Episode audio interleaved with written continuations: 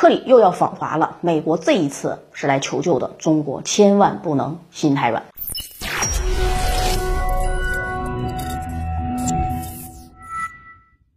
大家好，欢迎收看《丽人说开讲》，我是马岩。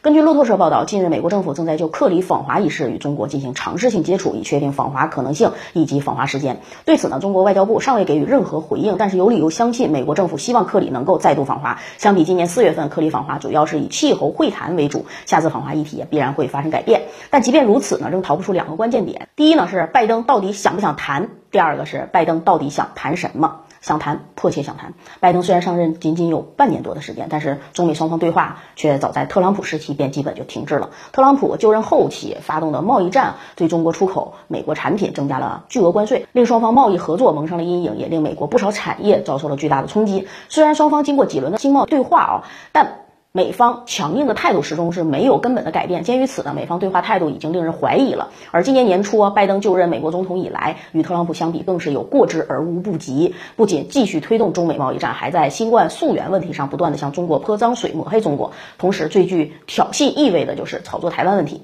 前不久呢，美国国务院甚至再度批准对台军售。面对拜登一系列非友善且极具挑衅的举动，中方已经逐渐失去了与美国谈判的耐心。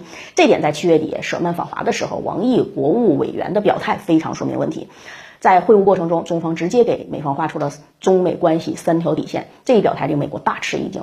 这个时候，拜登也逐渐反应过来了，通过威胁、恐吓等手段很难令中国妥协。现如今呢，中国已经有能力跟美国平起平坐，如果继续用强硬的手段，美国不仅占不到任何便宜，反而会在经济贸易层面吃亏。鉴于此啊，拜登已经有了恢复与中国对话的设想。此外呢，不要忘了，美国现在是内忧外患呢，几轮新冠疫情下来，美国民众早就吃不消了，加上新一轮的德尔塔疫情。还没见底儿呢，美国民众不满情绪正在逐渐积累，而美国政府通过炒作新冠溯源、转移注意力的老套路已经渐渐的失效了。如果这个时候拜登继续咬着中国，与中国展开对抗，美国国内这种内忧很可能也会变爆发起来。鉴于这种情况，美国必须选择跟中国对话，也就只能选择跟中国对话了，这有助于缓解拜登执政压力。那么谈什么呢？既然想谈，美国想谈什么？毋庸置疑的是，美国既然想谈，肯定是谈与切身利益相关的内容，比如说国债。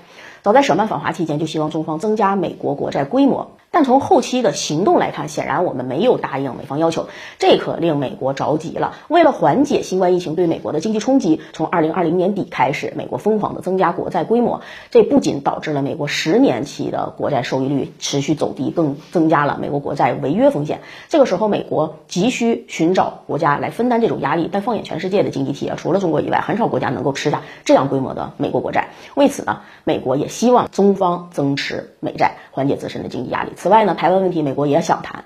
由于美国一系列的错误举动以及台独势力疯狂叫嚣，目前大陆在台湾问题上的态度是日渐强硬。尤其是近段时间，我军一系列的军事行动也令美国感到了前所未有的压力。在美国看来，台湾维持现状最好，但我们自然是不能这样答应的。在美国看来，台湾问题上中美能否找到一个短期的平衡点，这是对美国国家战略极为重要的事情。因此，也希望跟中国能深入的去对话。可现阶段啊，中美关系并非美国想的那样，想谈就谈。啊，没有那么简单。哪怕是派出克里这样的美国高层人物，想要真正恢复中美对话，美国必须首先拿出诚意，尤其是在中国核心利益等问题上的态度，这才是中美对话的关键。好，感谢收看今天的节目，喜欢我的观点可以关注一下我们账号，我们下期节目再见。